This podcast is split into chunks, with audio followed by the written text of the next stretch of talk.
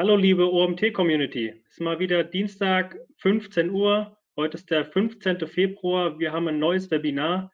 Heute zu Gast äh, Stefan Züch, ein alter Bekannter beim OMT, schon Vorträge auf unserer Konferenz gehalten. Äh, heute zum Thema Screaming Frog für Fortgeschrittene. Also ein sehr spannendes Thema mal wieder. Ähm, wir sind gespannt, was du zu dem Tool uns erzählen wirst. Stefan, schon mal vielen Dank im Voraus dafür. Ähm, ja. Ich möchte auch gar nicht äh, große Worte verlieren, nur kurzer Hinweis für alle Teilnehmer, die zum ersten Mal heute bei uns dabei sind. Ihr könnt während des Vortrags Fragen stellen. Die Fragen werde ich dann mit dem äh, Stefan entweder währenddessen, wenn es direkt zeitlich passt, oder dann im Nachgang moderieren. Also ihr könnt fleißig ähm, die Fragen aufschreiben und ich kläre das dann alles mit Stefan. So, dann Stefan würde ich sagen, ich übergebe an dich. Viel Spaß und wir hören uns dann. Alles klar, perfekt. Und erstmal ganz herzlichen Dank für eure Teilnahme. Marcel hat eben schon im Chat den Link zu den Folien rumgeschickt. Da steht dann nachher der Link auch nochmal auf der letzten Seite drauf. Also wenn ihr euch parallel oder später die Folien runterladen möchtet, ihr kriegt die komplett, so wie ich sie jetzt auch zeige. Genau das jetzt erstmal zur Intro, vielleicht noch zwei, drei Sätze zu mir. Ich bin Stefan, Nachname spricht man sich aus, also einfach Wasserflasche auf. Ähm, dann ist, wenn Kohlensäure drin ist, macht es kurz zig und das ist letztendlich, wie man mein Nachnamen ausspricht. Was mache ich? Ich ähm, unterstütze Inhouse-SEO-Teams vor allem, ihre Prozesse zu optimieren, SEO-Strategien aufzusetzen, mache regelmäßig Workshops zum Thema und unter anderem eins der Themen, mit denen ich mich intensiv beschäftige, ist der Screaming Frog, weil er halt einfach hilft, einen Überblick über die Webseite zu, äh, zu bekommen. Und wenn wir mal so drauf schauen, egal ob es jetzt äh, beim OMT die Reviews sind oder so ähm, Umfragen unter SEOs, der Screaming Frog landet normalerweise immer in den Top-Listen der Lieblings-SEO-Tools. Ja. Auch hier beim OMT sehr ordentliche Durchschnittsbewertung hilft auf jeden Fall. So. Das Schöne am Screaming Frog ist, der wird immer, immer besser. Ja, es gibt neue Funktionalitäten, die einfach mit dazukommen. So hatten wir halt beispielsweise vor jetzt knapp 16 Monaten Nein, Quatsch, ja, falsch zusammengezählt. Also im November 2020 hatten wir die Version 14, da ist ein Dark Mode, also einfach nur, es wird wieder hell oder dunkel dargestellt. Das ist gar nicht so spannend, aber was dort als Feature mit reingekommen ist, ist der Google Sheets Export. Also wir haben halt die Möglichkeit, ja, die Daten aus dem Screaming Fog rauszuziehen und jetzt halt seit Version 14 auch direkt in Google Sheets, also letztendlich Google Drive, zu exportieren.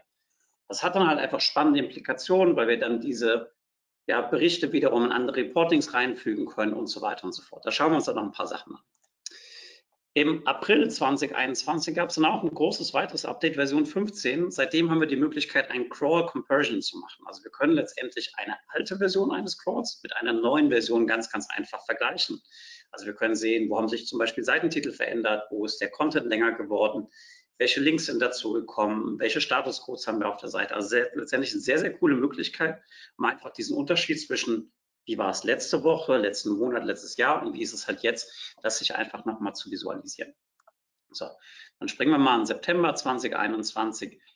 Ähm, da haben wir halt nochmal neue Features zum ganzen Thema JavaScript-Crawling bekommen und auch super spannend, Automated Crawl Reports for Google Data Studio.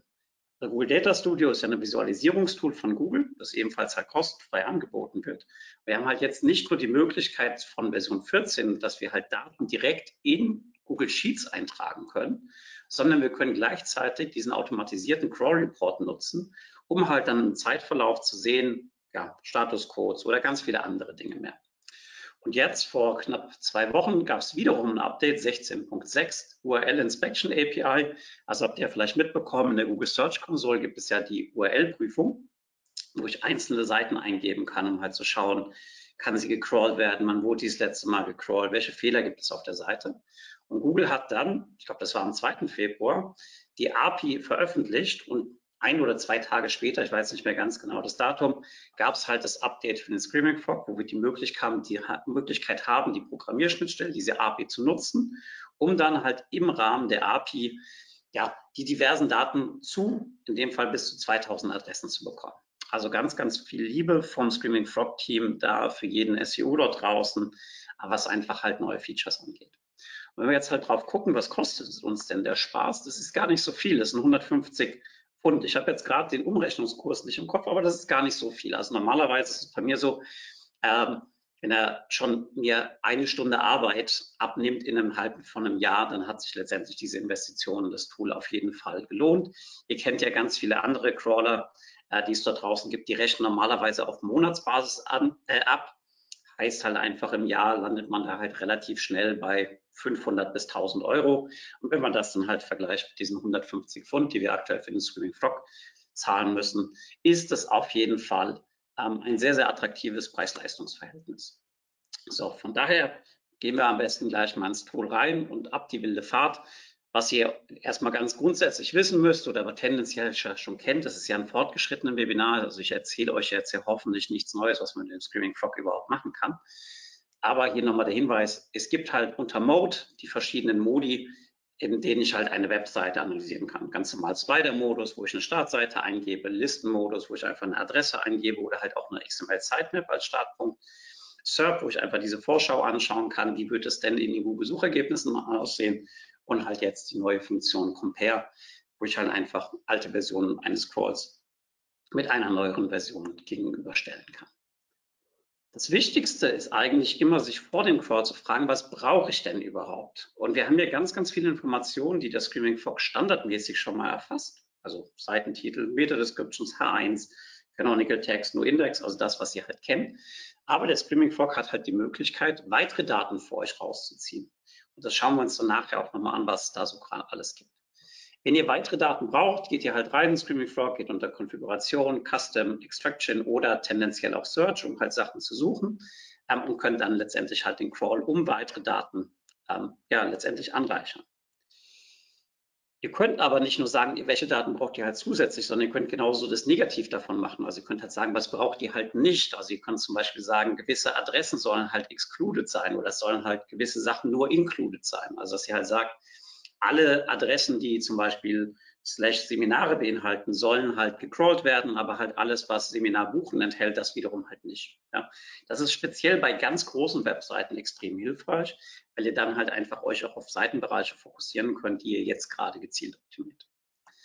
Dann geht es natürlich auch um diese Frage des Modus, das wir, das wir eben schon angeschaut haben. Also was brauche ich überhaupt? Habe ich vielleicht ein gewisses Ausschnitt an Adressen, von denen ich neue Daten brauche. Dann wähle ich entsprechend den Crawl-Mode um, stelle dort auf den Listenmodus und kann letztendlich halt nur diese Daten crawlen. Was auch extrem wichtig ist, ist die Frage nach dem User Agent. Also wie möchte ich diese Seite überhaupt anschauen? Ihr kennt ja diese ganze Diskussion rund um dieses Thema Mobile First Indexing. Da geht es ja letztendlich darum, schaut sich Google die Desktop-Seite an, um die Ranking-Signale zu ermitteln, oder schauen Sie sich die äh, mobile Version einer Seite an. Und wir als SEOs, wir haben ja dann, ja, so gesehen das Problem. Wir sitzen ja dann tagtäglich an unseren Laptops, suchen oder surfen auf den Seiten herum und sind dort halt einfach in diesem Desktop-Modus aktiv. Auch das kann man umschalten, gibt es so ein paar User-Agent-Switcher, ähm, kann ich euch auch im Nachgang ein paar nochmal nennen. User Agent Switcher können halt einfach dem Browser bzw. der Webseite vorgaukeln, dass ich halt jetzt gerade über ein iPhone beispielsweise auf die Seite zugreife. Dann sehe ich auch nicht mehr die Seite ganz normal in der Desktop-Ansicht, sondern dann entsprechend in der mobilen Ansicht. Und auch das haben wir letztendlich im Screaming Frog als Auswahlmöglichkeit. Also ich kann dort den User Agent definieren, einfach unter Configuration. User Agent kann dann halt sagen, ich bin ein Mobilgerät oder ich bin halt ein Desktop-Gerät. Das könnt ihr auch hier schon mal als den Vorgriff dann wieder nutzen, um halt eure, wie sieht die mobile Seite aus versus wie sieht die Desktop-Seite aus, könntet ihr zwei Crawls machen, dann nutzt ihr wieder diese Vergleichsfunktion und könnt dann einfach sehen, wie unterscheidet sich das beispielsweise, welche Links sind nur auf der einen Version der Seite da, welche Inhalte sind nur auf der anderen Version da? Und so weiter und so fort. Dann andere wichtige Frage ist immer dieses ganze Thema Rendering. Also muss ich letztendlich JavaScript ausführen und diese Seite quasi einmal visuell bei mir dafür, äh, darstellen. Wie macht man das? Man kann halt erstmal die Webseite uncrawlen mit und ohne JavaScript. Ja, das können wir in der Konfiguration einstellen. Oder es gibt ein sehr, sehr schönes Plugin äh, für den Chrome-Browser, das heißt View Rendered Source. Und da könnt ihr halt sehen, wie sieht der normale Quelltext aus, wie, wie sieht der gerenderte Quelltext aus und vor allem auch, was ist die Differenz aus beiden Sachen. Schauen wir hier mal drauf. Das ist ein Screenshot ähm, von Konrad Elektronik. Hier haben wir diesen RAW-Quelltext, also hier ist kein JavaScript ausgeführt. Wir können mal hier ein bisschen, ähm, oder wir gehen hier rüber. Zoomen wir mal rein. Hier steht jetzt zum Beispiel gerade drin, ähm, Property object in der Na, wo ist der Seitentitel? Das ist der normale. Ist der jetzt hier gerade nicht mit zu sehen? Nee, ist nicht zu sehen. Dann nehmen wir mal hier Meta Name Description, also den ganz normale Beschreibungstext. Hier steht jetzt drin Content, Prozentzeichen, Category, Title, Auswahl. So, das ist jetzt hier als rot markiert, Line Removed. Das bedeutet, diese Meta-Description wurde aus der Seite rausgenommen und es ist eine neue Meta-Description dazugekommen. Das ist diese hier, grüne. Und dort steht jetzt drin große Optoelektronik-Auswahl auf dem Konrad-Marktplatz. Ja? Also hier seht ihr, bei Konrad wäre es zum Beispiel sehr, sehr notwendig, das Rendering anzuschalten, weil letztendlich das Rendering dazu führt, dass halt sehr, sehr viele SEO-relevante Informationen auf der Seite durch dieses JavaScript verändert werden. So.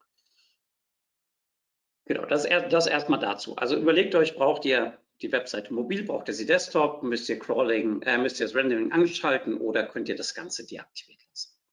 Wenn es jetzt um diese Frage geht, brauche ich vielleicht noch zusätzliche Daten, müsst ihr erstmal wissen, ihr könnt ganz grundsätzlich alles, was halt im Quelltext einer Seite vorhanden ist, könnt ihr halt auch auslesen. Das kann zum Beispiel der Text sein, also was ist wirklich der geschriebene Text auf der Seite. Das kann zum Beispiel sowas sein wie Anzahl der Produkte, die auf einer Seite enthalten sind. Das kann auch sowas sein wie wann wurde dieser Artikel geschrieben. Das kann das Artikelbild sein, wenn ihr es rausziehen möchtet, der Brotkrumenpfad auf der Seite oder ganz, ganz viele andere Dinge mehr. Wenn ihr diese zusätzlichen Informationen rauslesen möchtet, während ihr die Seite halt einfach analysiert, macht ihr das über Konfiguration, Custom und dann gibt es halt die Unterscheidung zwischen Suche oder Extraktion. Suche bedeutet, dass der Screaming Frog einfach zählt, wie häufig ein Element auf der Seite enthalten ist. Was ein Element ist, das schauen wir uns gleich an. Und wenn es um Extraktion geht, dort könnt ihr letztendlich wirklich diesen Text rausziehen. Ja? Und ihr müsst bei diesem ganzen Thema Crawling erstmal wissen, dass wir einen gewissen standardisierten Aufbau überhaupt brauchen, um halt gewisse Informationen auf einer Seite rausziehen zu können. Also es gibt ja letztendlich einfach die Vorgabe, dass ein Titel innerhalb dieses Title-Text drinstehen soll oder dass letztendlich die Meta-Description dann halt Meta-Name-Description heißt und nicht Meta-Name-Beschreibung oder Meta-Name Deskriptionstext oder so, ja, sondern es muss einfach Meta-Name Description heißen. Das ist der Standard, das ist vorgegeben. Wenn ihr was anderes verwendet, dann wird es halt irgendwie anders auch dargestellt. Und ähm, dieser komplette Aufbau eines HTML-Dokuments, den kann man hier in diesem DOM, das ist das Document Object Model, darstellen. Und da seht ihr hier der oberste Knoten, das Dokument, das hat halt ein HTML, das HTML hat ein Head-Teil und hat ein Body-Teil. Im Head steht der Titel, im Titel steht letztendlich der Seitenname drin, ist die Metatext drin und so weiter und so fort. Ja, und ihr seht ja letztendlich, dass das so, so eine Baumstruktur, so eine verästelte Struktur ist. Also hier könnte man jetzt sehen, gehen wir mal ähm, diesen Pfad hier lang, ja, bei diesem HTML im Body, dann gibt es hier den Hauptinhalt, Main, und in dem Main-Bereich ist ein H1 drin und die hat halt diesen roten Text drin, ja, zum Beispiel jetzt Überschrift. Und weil es halt diesen standardisierten Aufbau überhaupt gibt, ist es halt möglich, den Seitentitel rauszulesen. Weil wenn jemand seinen Seitentitel nicht Title nennt, sondern halt Seitentitel, Page-Title oder sonst was, dann wüsste halt die Suchmaschine nicht, das ist der Seitentitel. Ja, deshalb diese Standards sind extrem wichtig.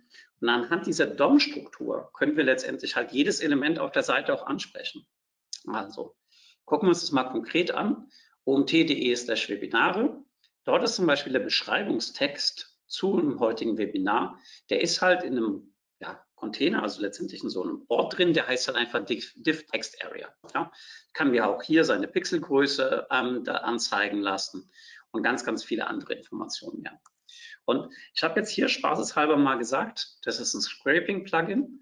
Ich möchte die Informationen rauslesen, die halt in der ersten Sektion da, da, da, da, da, da, drin sind. Was ich halt rausbekomme, ist dann halt das Webinar-Titel und die Adresse. Ja, also hier habe ich letztendlich aus dieser Seite alle gerade stattfindenden Webinare, also in der, in der Zukunft stattfindenden Webinare, plus ihre entsprechende Einstiegsseite rausgezogen. Dafür brauche ich einen sogenannten XPath-Ausdruck. Ja, den schreibe ich hier rein, dann ziehe ich die Daten. Warum braucht ihr das Ganze? Weil diese XPaths wiederum auch im Screaming Frog nachher zum Einsatz kommen. Also wir gehen rein, ähm, Konfiguration, Custom Extraction und können dann auswählen, was wir eigentlich extrahiert bekommen wollen. Und es gibt dort viele oder drei verschiedene technische Möglichkeiten, wie ihr diese Informationen rauslesen könnt. Das ist einmal der CSS-Pfad, also wo es einfach anhand von Styling-Angaben quasi dieser Zeiger zum entsprechenden Knoten gesetzt wird, der XPath oder ein regulärer Ausdruck oder auch kurz Regex. Ähm, und dort trage ich die gesamten Sachen ein. Wie macht man das Ganze jetzt für diejenigen, die jetzt gerade denken, boah, was erzählt der hier? Ähm, da komme ich ja gar nicht mit. Ähm, ihr könnt reingehen in die Chrome Developer Toolbars. Die macht ihr bei euch entweder mit einem Rechtsklick auf oder ihr drückt auf der Tastatur F12. Und dann könnt ihr ein Element markieren. Markieren könnt ihr ein Element mit, wartet, mit diesem kleinen Symbol hier, ja, mit diesem kleinen Pfeil. Dann könnt ihr es auf der Seite visuell markieren. Dann könnt ihr halt Rechtsklick drauf machen, macht Copy, Copy XPath. Dann kriegt ihr letztendlich diesen Pfad zu dem Element. Ähm, oder halt hier auch nochmal bei mir dargestellt. Also zum Beispiel hier, mein ganzer Inhalt ist in einem, einem Container drin, der nennt sich halt Entry Content. Dann schreibe ich den entsprechenden XPath. Also ich sage eben, okay, zieh mir mal, das kann ich benennen, wie ich möchte. Das ist dann nachher nur für meinen Export relevant. Kann halt sagen, zieh mal bitte die Daten raus, die halt in diesem Div-Container drinstehen, der als Klassennamen Entry Content hat und zieh mir dann den inner HTML-Teil raus. Also letztendlich das, was in diesem Container drin steht. Was dann passiert ist, wenn ich die Webseite crawle, dann bekomme ich letztendlich unter ähm, Custom Extraction im Screaming Frog die Daten halt einfach zurückgeliefert und habe dann hier in diesem Teil der Seite den kompletten Seiteninhalt drin mit HTML, also zum Beispiel Strong, Domain-Popularität, dass dieses Wort einfach fett hervorgehoben ist. Ja? Also letztendlich eine sehr mächtige Funktion, um einfach weitere Informationen aus der Seite rauszulesen, also letztendlich all das rauszulesen, was halt nicht standardmäßig erfasst wird. Standardmäßig, wie gesagt, Seitentitel, Statuscodes und sonstige Dinge. Aber wenn ihr jetzt halt rausfinden wollt, was kommt denn auf der Seite vor, wie viel Text ist dort drauf, dann könnt ihr, oder welcher Text ist dort drauf, dann könnt ihr letztendlich diese Extraktionsfunktion nutzen. Wem das jetzt ein bisschen arg technisch war, es gibt da natürlich auch einen Hilfeartikel beim Screaming Frog. Dort könnt ihr diese ganzen Grundlagen von Web Scraping und Data Extraction mit dem Screaming Frog nochmal nachlesen. Den Link findet ihr immer unten rechts. Ja, also da einfach draufdrücken, dann kommt ihr zur entsprechenden Seite. Und dann ist es auch da nochmal ein bisschen genauer ähm, beschrieben, was macht ihr da überhaupt, wie macht ihr das? Oder für die, die die Website-Boosting auch zu Hause haben, beziehungsweise ich glaube, der Artikel, der ist jetzt schon alt genug, dass er online komplett einlesbar ist. Ich hatte auch einen Artikel geschrieben über, wie man halt Daten von Webseiten einfach extrahieren kann. Auch hier wieder der Link einfach in der Präsentation. Das Ganze nochmal nachlesen und dann könnt ihr es, denke ich, adaptieren, um halt einfach weitere Informationen aus einer Webseite auszulesen. So, was kann man damit jetzt machen? Ja, wir könnten jetzt zum Beispiel sagen, wir haben eine umfangreiche Content-Webseite, das sind super viele Artikel. Also sagen wir mal, wir sind eine Zeitung. Da könnten wir halt sagen, wir haben jetzt wahrscheinlich Kategorie- oder Schlagwortseiten. Dann lasst uns doch mal auslesen, was halt das letzte Veröffentlichungsdatum eines Artikels auf dieser Schlagwortseite war. Weil wir dann halt sehen können, wird dieses Schlagwort beispielsweise genutzt. Oder wir können sowas machen wie, ähm, was ist denn die am häufigst vorkommende Marke oder Farbe auf einer Kategorieseite? Ja, das könnte zum Beispiel für E-Commerce-Seiten spannend sein, dass man halt einfach herausfindet, wie unterschiedlich sehen denn die, die gelisteten Produkte auf der Seite aus. Weil es ist halt fürs Auge nicht so super ähm, attraktiv, wenn jetzt zum Beispiel alle Produktbilder immer schwarze Produkte darstellen. Ja, sondern vielleicht ist ein bisschen höhere Farbauswahl halt super relevant. Und das könnt ihr letztendlich dann auch über so eine Extraktion einfach rausfinden. Ihr könnt was anderes machen, beispielsweise den niedrigsten, höchsten Preis der gelisteten Produkte rausfinden. Ihr könnt alle Schlagworte von einem Artikel rausfinden oder ganz, ganz viele Dinge mehr. Ja? Ihr könnt das auch halt verwenden für die Wettbewerbsbeobachtung. Also es sagt ja niemand, dass ihr nur eure eigene Webseite crawlen solltet. Ja, da gibt es dann immer so ein paar ähm, Urheberrechtsthemen, die ihr beachten müsst. Und ihr dürft natürlich auch die Webseite eures Wettbewerbers halt nicht überlasten. Aber ganz grundsätzlich, ihr könnt halt alles auslesen, was auf irgendeiner Webseite zur Verfügung steht und für euch einfach für die weitere Analyse von Interesse ist. Und wenn wir bei diesen Themen sind, können wir auch hier nochmal uns diesen ganzen Bereich Search anschauen. Also dass wir halt einfach Elemente zählen. Hier sage ich, jetzt ganz plump, ist jetzt relativ blöd, weil eh jetzt steht, dass hier neun Bücher auf der Seite drauf sind. Also ich sage jetzt, hm, wir haben halt hier eine Darstellung, die halt verschiedene Bücher beinhaltet. Und offensichtlich sieht es immer gleich aus. Also wir haben halt ein Bild, wir haben dann halt rechts den Vorschautext, den äh, Buchnamen und so weiter. Und wenn ich dann halt einfach mal gucke, dann ist es so, dass auf dieser Seite immer diese div-class user list show v2 book title enthalten ist. um halt ein einzelnes Buch vorzustellen. Dann kann ich halt wiederum sagen, ich gehe in den Screaming Frog rein, unter Konfiguration, unter Custom, dann Search und sage, lieber Screaming Frog, wenn du die Webseite crawlst, dann schau auch mal bitte im Quelltext, wie häufig du diese, diesen Namen halt finden kannst. Und was dann halt am Ende rauskommt, ist, dass ich halt sehe, auf der Seite boah, ist jetzt schwer nachzuvollziehen. Health and Nutrition sind zum Beispiel nur zwei Bücher aktuell drauf. Auf dieser Seite ist aktuell nur ein Buch drauf, auf einer anderen ist elf drauf, auf der anderen ist zwölf drauf. Wofür kann man das wieder nutzen? Um halt zum Beispiel zu sagen, welche Schlagworte oder äh, ja, bleiben wir einfach bei Schlagworten. Also wie viele Artikel habe ich denn eigentlich auf dieser Schlagwortseite drauf? Lohnt sich dieses Schlagwort überhaupt? Habe ich vielleicht Texte vergessen oder ganz viele andere Dinge mehr? Ja, das ist letztendlich dann der Vorteil von dieser Suchfunktion. Und hier auch ein paar Ideen, was ihr damit machen könnt. Also ihr könnt zum Beispiel suchen, ähm, welche Seiten haben ein bestimmtes Element enthalten oder nicht enthalten. Also zum Beispiel ein Tracking Pixel, wo ist zum Beispiel der Facebook Conversion Pixel integriert, wo ist der Google Tag Manager integriert oder wo ist er nicht ähm, integriert. Das könnt ihr damit zählen. Ihr könnt halt alte Jahresangaben auf Seiten finden. Also wo steht zum Beispiel 2018 noch drauf? Oder ihr sagt halt, wo sind halt so typische Fehlertexte wie Produkt ist nicht äh, verfügbar oder Artikel ist nicht verfügbar oder Artikel ist nicht lieferbar, wo, auf welchen Seiten kommt denn dieses Wort beispielsweise vor? Oder ihr könnt auch das einfach nutzen, um halt nicht euch nur zurückzugeben, welche Schlagworte kommen auf den Seiten vor, sondern halt gleichzeitig zu zählen, welche Artikel haben überhaupt keine Schlagworte und könnten halt von euch nochmal ausgestattet werden. So. Marcel, gibt es bis dahin ein paar Fragen? Ähm, nee, keine ganz gezielten. Die einzige Frage, die reinkam, hieß, äh, wie heißt das Scrapping-Plugin? Äh, ich glaube, das heißt einfach Scraper. Aber müsste ich im Nachgang nochmal schauen. Ich glaube auch, dass das bei mir, also wenn ihr einfach mal nach SEO-Browser-Plugins sucht, ähm, dann findet ihr einen Artikel von mir von meiner Webseite. Dort müsste der Scraper auch verlinkt sein. Ja. Ansonsten, ich glaube, der heißt einfach nur Scraper. Aber es tun letztendlich alle. Ja egal was ihr dafür halt äh, verwenden möchtet. Weitere Fragen gibt es noch? Ja, gerade hat die Nina noch eine Frage gestellt. Ähm, ja. Wie konkret finde ich Seiten, die Tracking-Text nicht enthalten? Okay. Also was ihr machen müsstet, wäre, also du müsstest halt gucken, nach was suchst du denn beispielsweise. Also sagen wir mal, deine Zeichenkette, die Seiten identifiziert, die diesen Tracking-Pixel enthalten ist zum Beispiel GTM minus, ja, und das ist für Google Tag Manager beispielsweise die kennen. So, da musst du halt dir natürlich erstmal die Frage stellen, wird denn der Google Tag Manager auch geladen, wenn JavaScript nicht aktiviert ist? Weil ansonsten müsstest du auf jeden Fall sagen, beim Crawling, JavaScript muss halt aktiviert sein. Da müssen wir natürlich auch gucken, was ist mit diesem Cookie-Consent und so weiter, weil normalerweise akzeptiert der Screaming Frog ja keine Cookies. So, aber das jetzt erstmal zu den Basics. Wir müssen erstmal gucken, kommt dieser Text, den du suchst, im gerenderten oder nicht gerenderten Quelltext überhaupt vor? Wir gehen jetzt mal davon aus, es ist so. so. Da musst du letztendlich diese Wortfolge, die du halt suchst, zum Beispiel GTM und dann 121857, ja, das ist jetzt mal dein Google Tag Manager Container. Dann gehst du rein in Screaming Frog, Konfiguration, Custom Search, gibst halt diese Zeichenfolge an und dann markiert er dir die Seiten, die letztendlich diese Zeichenfolge enthalten oder halt nicht enthalten. Und so kannst du es halt einfach rausfinden. Wenn es dazu noch Fragen gibt, dann klären wir die, würde ich sagen, einfach im Nachgang. Oder hast du direkt eine Anschlussfrage, Marcel? Nee, sonst passt soweit. Können weitermachen. Super, alles klar.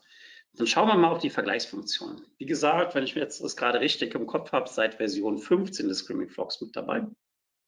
Und Anwendungsfälle hatte ich ja schon ein paar genannt. Was wir halt allgemein machen können, ist einfach die Veränderung der Website zu zwei unterschiedlichen Zeitpunkten festzustellen. Und das können wir beispielsweise nutzen, um die Desktop-Webseite gegen die mobile Website-Version gegenüberzustellen. Oder wir nutzen das, um halt dieses Live-System gegen unsere Testumgebung zu vergleichen. Oder wir nutzen das, um einfach einen, einen Vergleich zwischen JavaScript aktiviert und nicht JavaScript aktiviert da halt einfach diese Unterschiede bei uns an der Webseite kenntlich zu machen. Und wie macht ihr das? Ganz klassisch, Mode, Compare, dann kommt ihr letztendlich hier in diese Ansicht ein, wählt dann den ersten Crawl, wählt dann den Vergleichscrawl dazu, drückt einfach auf Compare und dann passiert die ganze Magie äh, schon im Hintergrund. Ja, so sieht es jetzt aus. Hier habe ich zum Beispiel jetzt nicht super viel gemacht. Ja, also ist der 25. Oktober 2021, 17.02 Uhr. Mein Vergleichscrawl ist 15 Minuten ähm, älter. Ja, aber auch da hat sich an der Webseite etwas getan. Kann halt einfach daran liegen, dass ich zum Beispiel gewisse Seitenbereiche ausgeblendet habe oder sonst was. So. Und kann letztendlich dann über den Klick auf Compare diese Daten bekommen. Ihr habt hier nebendran das Zahnrad und das Zahnrad ist extrem wichtig, weil es gibt diese Change Detection im Tool. Und dort könnt ihr halt sagen, auf was der Screaming Frog eine Change Detection laufen lassen soll. Ja, zum Beispiel alles oder halt nur Page Title oder nur Meta Descriptions oder nur H1. Ja, die Option seht ihr letztendlich ja hier. Ihr könnt auch sagen, hey, liebe, äh, liebes Tool, schau doch mal, ob sich der Seiteninhalt um mehr als 10% verändert hat oder 20. Also diesen Schwellwert könnt ihr letztendlich halt einfach definieren. Wie gesagt, wo macht ihr das? Einfach hier auf dieses Zahnrad klicken, dann eure Konfiguration durchführen, OK drücken. Dann müsst ihr nochmal neu auf Compare drücken, damit er die Sachen halt nochmal aktualisiert. Und dann gibt es einen neuen Tab und der neue Tab heißt dann einfach Change Detection. Und hier seht ihr zum Beispiel für die eine Seite, die jetzt hier angeschnitten ist, der Current Page Title ist Google Bewertung kaufen, lieber Finger weg, Stefan Zisch. Der Titel davor war Google Bewertung kaufen. Lassen Sie die Finger davon. Ja? Und durch diese Gegenüberstellung sehe ich einfach sehr, sehr schnell, was sich geändert hat. Darüber hinaus habt ihr dann hier drüben ähm, die Gegenüberstellung. Ja? Also wie viele Seiten gibt es denn, die etwas jetzt haben oder halt nicht haben? Ja? Und es haben sich zum Beispiel vier Seitentitel verändert oder es haben sich 41 Unique Inlinks verändert und so weiter und so fort. Ja.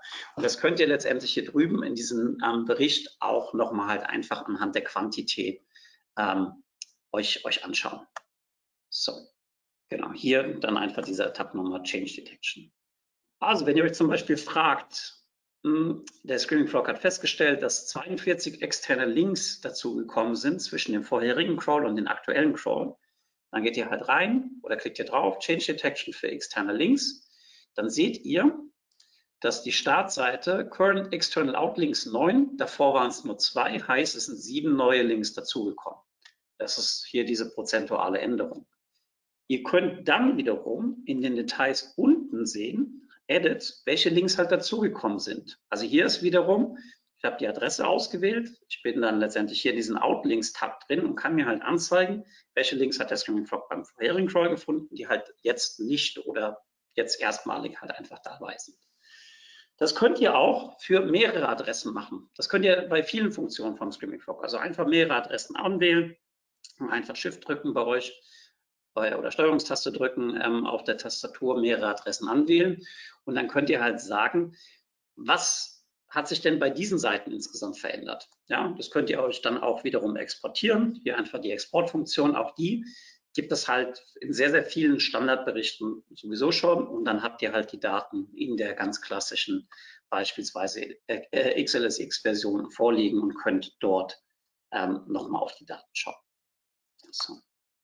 Wofür können wir das jetzt nutzen? So ein ganz klassischer Anwendungsfall ist das ganze Thema Website Relaunch. Ja, irgendjemand ist unzufrieden mit der Webseite, soll alles neu gemacht werden.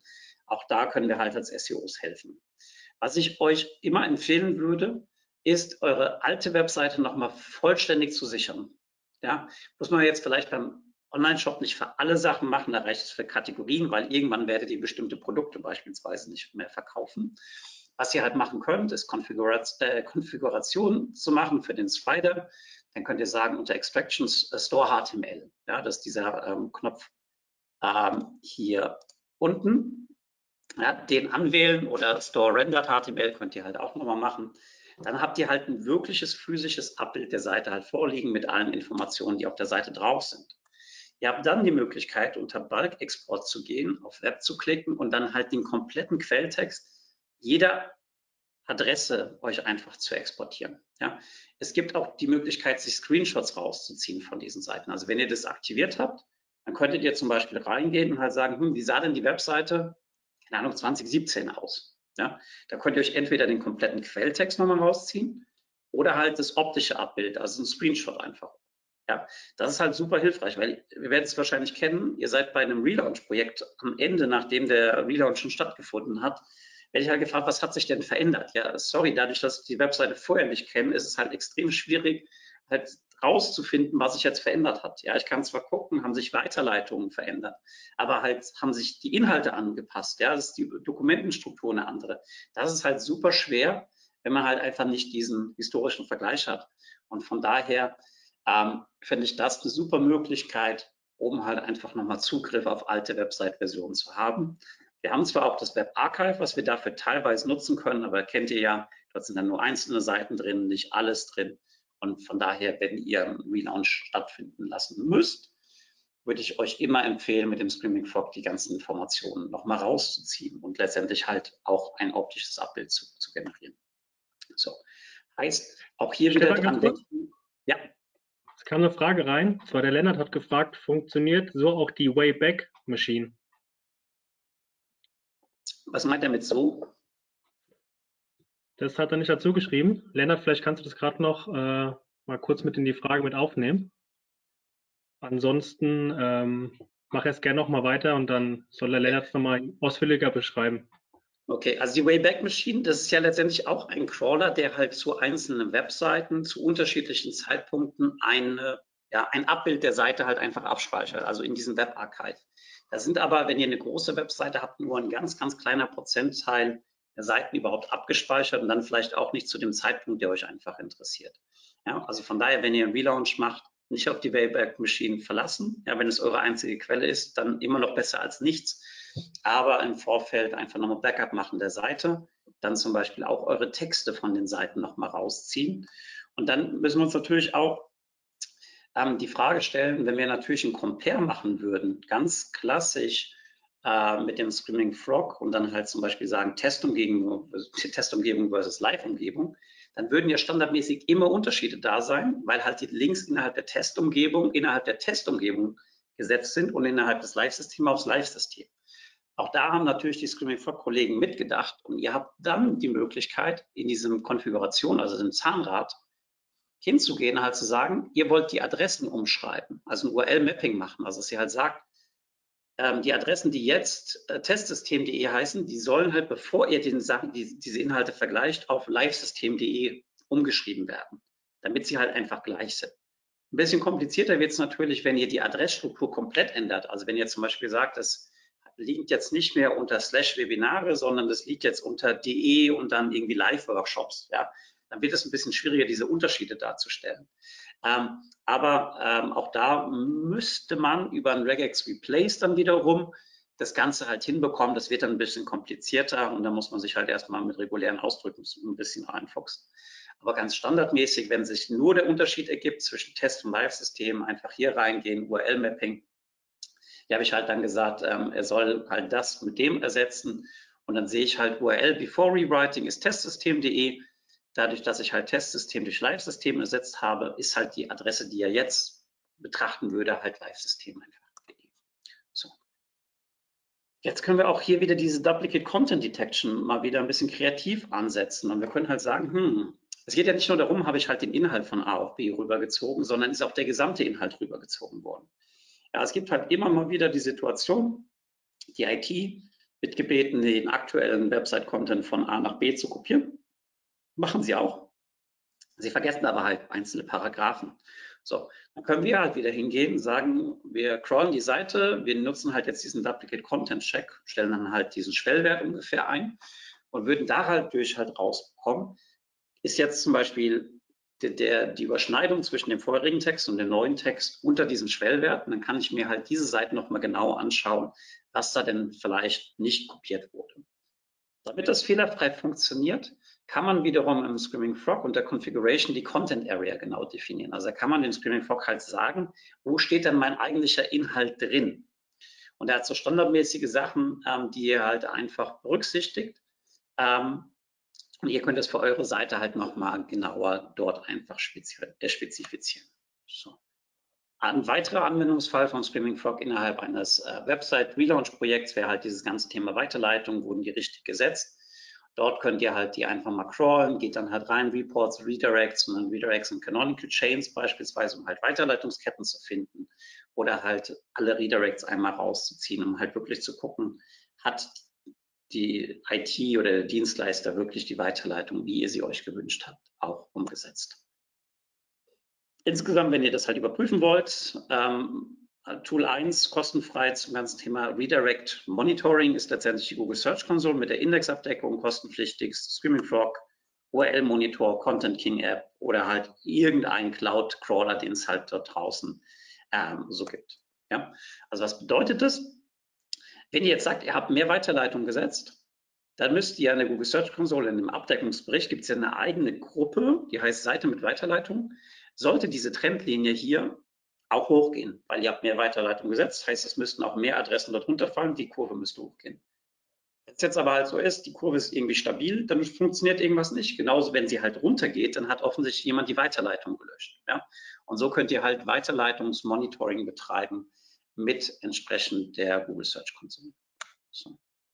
Das jetzt soweit erstmal zu ein paar ganz groben Ideen, ähm, die man halt anwenden kann mit dem Screaming Frog. Jetzt schauen wir mal auf das ganze Thema Crawling-Automatisierung, weil wir können entweder ad hoc einen Crawl starten oder wir nutzen letztendlich die Scheduling-Funktion ähm, des Screaming Frogs. Dort klickt ihr einfach unter File, dann gibt es dort den Scheduler und dort könnt ihr halt sagen, was ist der Taskname, was ist das Projekt, ihr könnt einen Beschreibungstext definieren und sagt dann, wann der Screaming Frog automatisch eure Webseite crawlen soll und in welcher zeitlichen Abfolge. Ja, dort macht ihr dann noch Startoptionen, könnt ihr halt hinterlegen, also dass ihr halt sagt, hey, äh, crawl mal bitte im Spider-Mode, crawl im List-Mode oder das hier ist die Startseite, das ist die Konfiguration, die verwendet werden soll und so weiter. Und im letzten Schritt könnt ihr dann auch sagen, soll der Crawler headless starten? Also headless bedeutet, dass ihr halt einfach nicht diese grafische Oberfläche habt, ja, sondern dann, ich zeige euch das auch gleich, der Crawler halt mit so einer Kommandozeilenstruktur halt einfach durchläuft. Ich kann dann halt auch noch sagen, wo soll er die Sachen abspeichern. Ich habe jetzt hier beispielsweise gesagt, er soll mir in mein Google Drive Konto die ganzen Daten abspeichern. Ich kann dann hier auch definieren, was er eigentlich als Reports, als Google Sheets ablegen soll. Ja, zum Beispiel jetzt hier die Crawl ähm, Overview. Und auch dafür gibt es von meiner Seite aus ganz, ganz viel Liebe, weil es halt ähm, ja letztendlich das, das fortlaufende Monitoring von Webseiten massiv erleichtert. Ja, also wenn ihr in einer Agentur arbeitet, könntet ihr das nutzen, um einmal im Monat beispielsweise die Webseiten eurer Kunden zu crawlen, daraus automatische Berichte ähm, zu erstellen oder halt auch nur in Anführungszeichen, um halt verschiedene Website-Versionen ja, abzulegen. So, so sieht das Ganze dann aus. Hier steht dann jetzt beispielsweise auch, okay, der hat jetzt angefangen, die Daten bei mir äh, irgendwie abzule äh, abzulegen und so weiter und so fort. Was dann passiert ist, ähm, pro Projekt legt der Screaming Frog automatisch bei euch bei Google Drive einen Ordner an. Ja, hier gibt es jetzt zwei Projekte aktuell, die ich halt einmal mit DE und einmal ohne DE benannt habe. Es gibt dann die Vorlage für den Google Data Studio Report vom Screaming Frog. Da unten findet ihr dann auch wiederum den Link. Und dort seht ihr dann halt einfach, wie viele Adressen gab es denn, wie viele Adressen wurden insgesamt äh, gecrawlt, ja, wie viele hatten welchen Indexierungsstatus. Wie ihr das wiederum macht, ist wie folgt. Ihr geht einfach hier oben drauf, sagt Kopie erstellen. Dann kommt in Data Studio hier die Frage nach, wo sind denn überhaupt die Daten, die du halt in diesen Bericht reinladen möchtest. So, dort sagt ihr halt, es ist eine Google-Tabelle, ja, also ihr wollt den Connector nutzen für die Google-Tabelle. Dann wählt ihr letztendlich wiederum die Datei aus, die halt der Screaming Frog automatisch erstellt hat. Also zum Beispiel jetzt hier die Crawl Summary, wählt das Tabellenblatt aus, drückt dann, ähm, ich gehe einmal zurück, oben rechts auf Verbinden. Dann seht ihr letztendlich die Vorschau der Daten, die halt in diesem Bericht drin sind. Und dann sagt ihr, das war es eigentlich schon, sieht alles gut aus. Erstell mir bitte jetzt eine Kopie dieses Berichts und voilà, ihr habt dann den Bericht mit den Daten eurer Webseite. Ja, also das ist jetzt hier meine private Webseite und was ich jetzt hier beispielsweise nachvollziehen könnte, ist, dass im zeitlichen Verlauf ungefähr 50 Adressen auf der Seite drauf waren und jetzt geht es hier nach oben. Es sind jetzt auf einmal 60 interne HTML-Seiten da. Also offensichtlich habe ich an der Webseite etwas verändert. Es sind neue Dokumente dazugekommen. Und das könnte ich dann halt einfach in dieser zeitlichen Abfolge nachvollziehen. Das Schöne ist hier wiederum, ihr könnt im äh, Data Studio über diese drei Punkte auch sagen, E-Mail-Zustellung planen. Also ihr könntet zum Beispiel sagen, jeden, keine Ahnung, Montag soll automatisch ein Crawl gestartet werden der Webseite. Der dauert dann eine halbe Stunde und dann sagt ihr, ja, eine halbe Stunde nachdem ihr den Crawl gestartet habt, stellt ihr die entsprechende Zeit ein und dann wollt ihr halt diesen Bericht bei euch im Posteingang haben, um halt nachzuvollziehen, was sich dort verändert hat. Der Screaming Frog kann aber noch mehr. Ihr könnt nämlich auch den Screaming Frog in der Cloud laufen lassen. Da gibt es hier ein, Guide zu. Ich denke, das wird heute genauso noch funktionieren wie 2019, weil dieses Crawl Scheduling hat ein kleines Problem. Und zwar benötigt es, dass der Computer auch läuft. Ja, also ich kann ja kein äh, Programm auf dem Computer starten, der halt nicht läuft. Das bedeutet, wenn ihr jetzt konfiguriert habt, jeden Freitag um 9 Uhr soll halt der Crawl durchlaufen eurer eigenen Webseite und ihr habt den Computer nicht an, dann gibt es auch für diese Woche keinen Datenpunkt. Anders wäre es natürlich mit der Cloud. In der Cloud könntet ihr halt automatisch dann den Computer starten zu einer gewissen Uhrzeit, das durchlaufen lassen und so weiter. Wie das geht, das ist halt dann für sehr Fortgeschrittene, ist in diesem Bericht ähm, einfach einmal beschrieben. So, schauen wir noch mal auf ein paar andere Anwendungsfälle. Und zwar geht es hier um das Anreichern von Google Search Console Daten. Wenn wir den Link Report aus der Google Search Console rausziehen, dann haben wir hier das Problem, dass wir zwar Links sehen, aber wir sehen halt nicht, wo diese Links eigentlich hinzeigen. Wir sehen keine Ankertexte, sondern wir bekommen halt nur genannt, dort ist ein Link. So, was wir jetzt halt machen können, ist wiederum herzugehen und über eine Kombination vom Listenmodus, weil ich ja die Adressen kenne, wo ein Link drauf ist, und dann entsprechend diesen X-Path äh, mir diese Informationen rauszuziehen. Ja, also hier habe ich zum Beispiel definiert, schau halt, dass in einem Link im href stefanzich.de beispielsweise drin steht und dann ziehe mir halt raus das HTML-Element oder ziehe mir hier nur die Adresse raus oder ziehe mir halt hier nur den Ankertext raus. Und genau das macht letztendlich das Tool dann auch. Also habe ich dann hier unter Custom Extraction diese einzelnen Datenpunkte und kann mir letztendlich dann damit die Daten einfach nochmal anreichern. Kann dadurch natürlich auch checken, sind die Links überhaupt online. So. Dann kommen wir schon zum letzten Part und jetzt machen wir mal ein paar Tipps im Schnelldurchlauf. Schnelldurchlauf vor allem deshalb, weil ich mir mehr Zeit gelassen habe, als ich dachte. So, was könnt ihr noch Spannendes machen? Ihr könnt eine Konfiguration des Screaming Fox speichern und laden. Also wenn ihr jetzt zum Beispiel gesagt habt, der soll ähm, als Android-Gerät auf die Seite zugreifen und diese Sachen inkluden oder exkluden. Da müsst ihr das nicht jedes Mal neu konfigurieren, sondern ihr könnt unter Configuration Save As gehen, dann benennt ihr das, wie ihr es möchtet. Und dann könnt ihr diese Konfiguration über dieses Menü auch wieder laden. Ihr könnt auch, kennt ihr manchmal, spannende Informationen stehen relativ weit rechts in diesem Export und das nervt. So, die könnt ihr halt nehmen und nach vorne ziehen. Das habe ich jetzt beispielsweise hier gemacht mit dem Link-Score, den ich berechnet habe. Ja, das geht über diese Crawl-Analyse. So, der steht normalerweise relativ weit rechts. Ich kann den nehmen und nach vorne ziehen. Wenn ich das dann halt nicht mehr möchte, kann ich unter, unter Configuration gehen, User Interface, Reset Columns uh, for all Tables. Dort sortiert er letztendlich wieder die Spalten in die Standardsortierung und ihr habt dieses Problem halt nicht mehr. Ähm, also einfach, dass halt die Daten verschoben sind.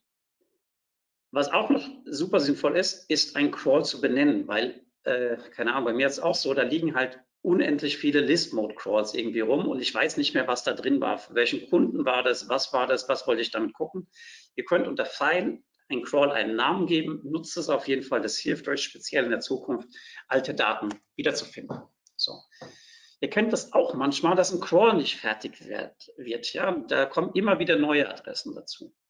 So. Das kann halt daran liegen, dass diese Seite unendliche Adressstrukturen generiert und was ihr halt machen könnt, ihr drückt kurz auf Pause, ihr geht unter Bulk-Export und exportiert euch dann die Queued URLs, also die Adressen, die ihr jetzt quasi in der Zukunft noch crawlen würde. Und dort könnt ihr vielleicht Muster sehen, die halt dazu führen, dass dieser Crawl nie fertig werden wird.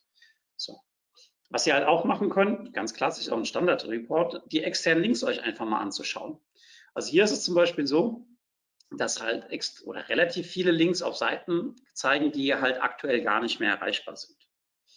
Was ihr auch machen könnt, ihr könnt halt eine Liste von Domains konfigurieren, die ihr speziell bei externen Links nicht überprüfen wollt. Also dass ihr zum Beispiel sagt, die ganzen Links auf facebook.com, weil dort ein Share-Button integriert ist, das wollt ihr nicht crawlen, ja, weil was soll da denn halt Spannendes für euch halt rauspulsen? Von daher könnt ihr halt eine Exclude-List setzen, auch hier wieder mit regulären Ausdrücken halt könnt ihr arbeiten und dann sind halt diese Adressstrukturen aus dem Crawl einfach ähm, ausgeschlossen. Was ihr auch machen könnt, Adressen umschreiben, Parameter entfernen, URL-Rewriting nennt sich das gesamte Feature. Also könnt ihr zum Beispiel sagen, immer alle Fragezeichen, also alles, was nach einem Fragezeichen in der Adresse kommt, das bitte halt wegwerfen. So. User Agent definieren hatten wir vorhin schon mal, also einfach halt reingehen, wieder in die Konfiguration, User Agent dann halt dort auswählen. lieber Screaming Frog, tu so, als ob du der Googlebot bist. Tu so, als ob du der Googlebot für Smartphones bist oder was halt auch immer.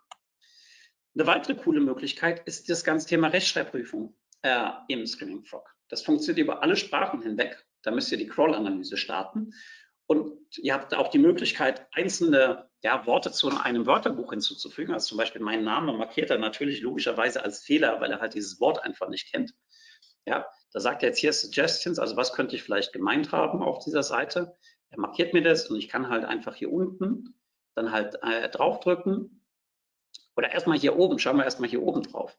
Also hier sehe ich für die Seite, hat er insgesamt 528 Worte gefunden. Er hat halt 21 Spelling Errors gefunden, also Sachen, die er sich jetzt einfach halt nicht erklären konnte. Ich sehe hier drüben auch, welche Worte kommen besonders häufig vor. Und das ist zum Beispiel mein eigener Name, weil er halt irgendwo in der Navigation beispielsweise drin steht. Ähm, und ja, dadurch kann ich halt einfach sehen, wo ich halt Tippfehler auf der Seite habe. Ja, das funktioniert nicht immer 100 Prozent, aber wenn ihr speziell euer eigenes Wörterbuch pflegt, ist es auf jeden Fall ähm, eine, eine, sehr schöne Möglichkeit, um halt einfach nochmal Seiten zu prüfen. Auch dafür gibt es halt einen Export, Content, Spelling und Grammar Errors könnt ihr halt rausziehen oder die Summaries.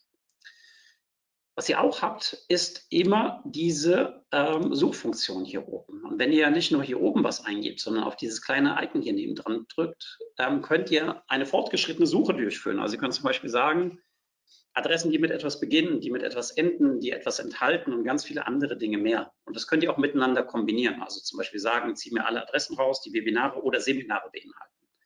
Oder was auch immer euch gerade halt einfach interessiert.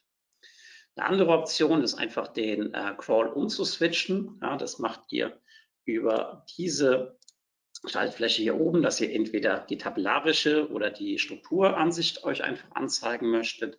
Dann seht ihr wiederum, wie viele Adressen sind im einzelnen Verzeichnis drin, ähm, wie viele davon sind indexierbar und ganz, ganz viele andere Dinge mehr. Ihr könnt die Link-Position definieren. Ja, der Screaming Frog kann ja letztendlich auch diesen Link-Score berechnen.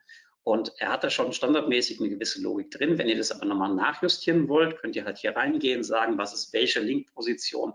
Und dann kann euch der Screaming Frog halt dadurch auch nochmal sehr, sehr wertvolle Daten rund um eure interne Verlinkung geben. Was auch häufig bei mir vorgekommen ist, diese Frage, wie ist denn der Screaming Frog überhaupt auf diese Adresse gekommen? Und wenn ihr Rechtsklick auf eine Adresse macht, dann habt ihr hier die Exportmöglichkeit. Und dort könnt ihr sagen Crawl Path Report. In diesem Crawl Path Report steht dann letztendlich drin, welche Abfolge hat der Screaming Frog genommen, um zu dieser speziellen Adresse zu kommen. Das ist halt super, super hilfreich, ähm, um halt, ja, letztendlich halt Fehler zu finden. Was der Screaming Frog auch kann, ist Inhalte zu crawlen, die halt hinter einem Login liegen. Ja? Da müsst ihr halt einen gewissen Modus einstellen, äh, Authentifizierung anschalten, euch dort einloggen und dann kann der, Crawl, äh, kann der Screaming Frog auch Inhalte, die eigentlich erst hinter einem Login liegen, ebenfalls crawlen. Zu quasi mehr oder minder guter Letzt, ähm, es gibt vom Screaming Frog auch Tutorials zu, ja, könnt ihr einfach unter Advanced gehen, How to Crawl Large Websites. Also schaut euch einfach an, was die ähm, Toolanbieter dort selbst schreiben, weil das sind letztendlich dann vor allem die Primärquelle, weil die haben sich ja viele Sachen dabei gedacht bei den Funktionen, die sie bauen. Und von daher, bevor wir jetzt zu Fragen kommen, habe ich eine Frage an euch. Wann sehen wir uns in einem der OMT-Seminare? Die stehen jetzt bald wieder an, entweder Thema Google Search Console oder SEO für Fortgeschrittene, wo wir ganz, ganz viele solcher Themen einfach ähm, betrachten. Und da bleibt mir für den Moment erstmal nur euch ganz herzlich zu danken. Hier findet ihr nochmal den Link zu den Folien, um sie halt runterzuladen. Wenn ihr wollt, ihr könnt einfach den QR-Code dort drüben mit der LinkedIn-App äh, scannen. Dann könnt ihr mir auch eine Kontaktanfrage schicken. Und dann haben wir noch ein bisschen Zeit für Fragen. Von daher, Marcel, Feuer frei. Vielen Dank erst schon mal, Stefan, von unserer Seite aus hier. Ähm, es kam tatsächlich jetzt noch die eine oder andere Frage rein. Für alle, die, die jetzt noch eine Frage haben, nutzt die Zeit. Entweder stellt sie hier rein ähm, oder ihr habt eben gesehen, der Stefan hat auf seiner letzten Folie seine Kontaktdaten nochmal hinterlegt oder vernetzt euch auf LinkedIn. Ähm, ich denke mal, wenn im Nachgang nochmal Fragen auftauchen sollten, ist er da jederzeit bereit, da auch nochmal die eine oder andere Minute zu investieren, um da die Fragen zu klären. Äh, ja. Fangen wir mal an. Die Frage kam vom Patrick und zwar fragt er, also erkennt Screaming Frog, was der Main Content ist und differenziert das. Mhm. Dann hat er noch nachgelagert, differenziert er das Ergebnis auch nach MC, und SC. Ich weiß nicht, ob jetzt damit Main Content und SC, weiß ich was er Supplemental Content meint er wahrscheinlich damit. Also ihr könnt das über diesen Content-Konfigurationsbereich, könnt ihr das definieren, was bei euch auf der Seite der Main Content ist. Ja. So, das standardmäßig zu identifizieren ist, boah, geht, ja. Ähm, funktioniert eigentlich auch durch die Bank schon mal relativ gut. Wenn ihr es halt super genau haben möchtet, wie gesagt, einfach in Screaming Frog reingehen, Konfiguration und dann, ich gucke gerade parallel mal nach oben, beziehungsweise ziehe es mal hier runter. Dann habt ihr dort, wie gesagt, den Bereich Content und dort könnt ihr die Area definieren. Dann könnt ihr halt sagen, das ist euer Hauptcontainer. Also, dass ihr zum Beispiel im Div-Container Artikel beispielsweise drin steht. Ja, und dann kann das halt ganz genau nochmal ähm, auswerten. Okay, danke. Ähm, kann, hast du deine Präsentation noch offen? Es kam nämlich gerade die Frage, ob du nochmal deine letzte Folie mit dem Kontakt-Slide zeigen kannst. Dann muss ich einmal ganz kurz die Bildschirmfreigabe wieder aktivieren. Ihr seht den Bildschirm schon? Jawohl.